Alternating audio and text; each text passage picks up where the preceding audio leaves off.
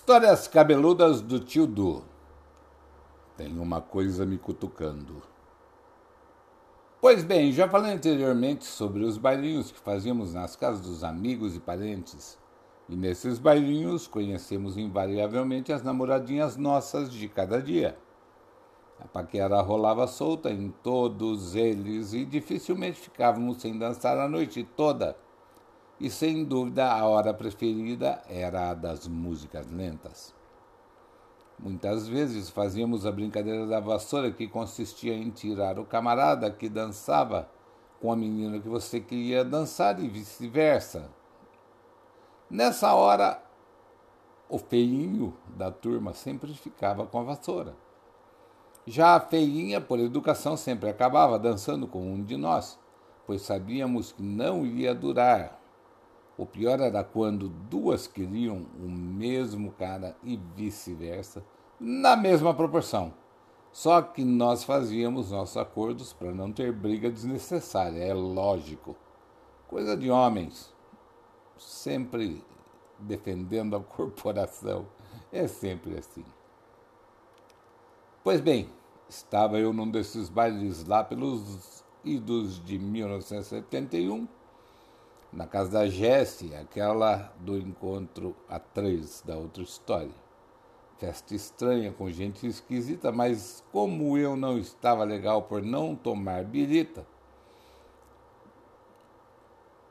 raciocinava normalmente. É, o custo de não beber é você raciocinar normalmente. Eu tenho uma morena linda de olhos verdes e para quem não sabe, eu sou aficionado em olhos claros, ou seja, babo nos olhinhos lindos e expressivos. E a seguir até entrar sala dentro, porém fiquei na minha. Não conhecia a figura, nunca tinha visto mais gorda. Começou a sessão Vamos Dançar e lá estávamos nós todos nos divertindo a valer e onde está a morena? Aonde é que ela foi? Não a vi em canto nenhum do salão. Foi quando a Jéssica chegou e disse: A Ângela, minha prima, quer te conhecer. Mas ela é tímida e cheia de nove horas. Falei que não tinha problema, que não seria a primeira e possivelmente não seria a última com esse pequeno flagelo sentimental, tá? pegou-me pela mão e me levou para a sala e me apresentou no meio de todos os mais velhos, seus tios e tias, a encantadora menina dos olhos verdes. Esse é o Eduardo. Sem se levantar, me olhou e disse: Oi, gelei.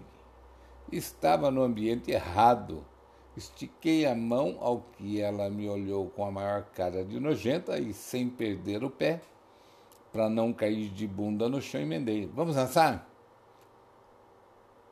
Eu não sei dançar, respondeu ela. Eu ensino, bem. Sem muita saída, mas se fazendo de durona, ela se levantou, ajeitou o vestido curto e saímos para a garagem. Pro meu azar rolou rock and roll. Ah, isso não se dança junto. E aí começamos a dançar soltos e a conversar, o que dava para se ouvir numa garagem, ao som de um rock and roll, depois de uns 10 minutos de conversa, super truncada, cheia, o quê? Como? O DJ, que na época não se chamava assim, não era DJ, resolveu por bem e sob vaias colocar uma seleção de músicas lentas. Levei a mão à sua cintura e ela, de olhos arregalados, falou devagar com a mãozinha. Pensei comigo, tô ferrado com essa mina. Começamos a dançar e ela já afastara as mãos, colocando-as no meu peito e me pondo para trás, tipo, pode parar aí mesmo. Só que a conversa começou a fluir bem e ela foi relaxando e colocou as mãos no meu ombro se soltou. Encostei o rosto no rosto dela e ela sussurrou no meu ouvido: Tem uma coisa me cutucando. Fiquei vermelho na hora, roxo, verde. Não tinha jeito, a pergunta era inevitável.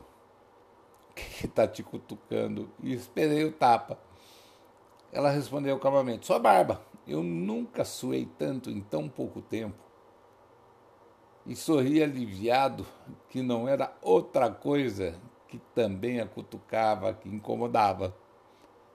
Pois bem, se você acha que rolou tudo de bom e de melhor, esqueça, não trocamos um beijo sequer naquele bailinho. Sei dizer que namoramos quase três anos e nos separamos por uma idiotice. Ah, ela queria ficar noiva e eu não. Me lembro de uma dessas vezes onde tiramos uma das fotografias que minha mãe queimou, que o fotógrafo fez questão de comentar comigo que como um cara feio como eu tinha conseguido o coração de uma menina tão linda. O que eu não pude e não soube responder a não ser com uma risadinha frouxa e uma baixada de cabeça balançando de um lado para o outro, tipo, o que, que eu posso fazer, compadre? Perdeu. Ai, meu Deus, histórias cabeludas do tio Du. Tem alguma coisa me cutucando. Mas não era o que eu pensei, era a barba, tá?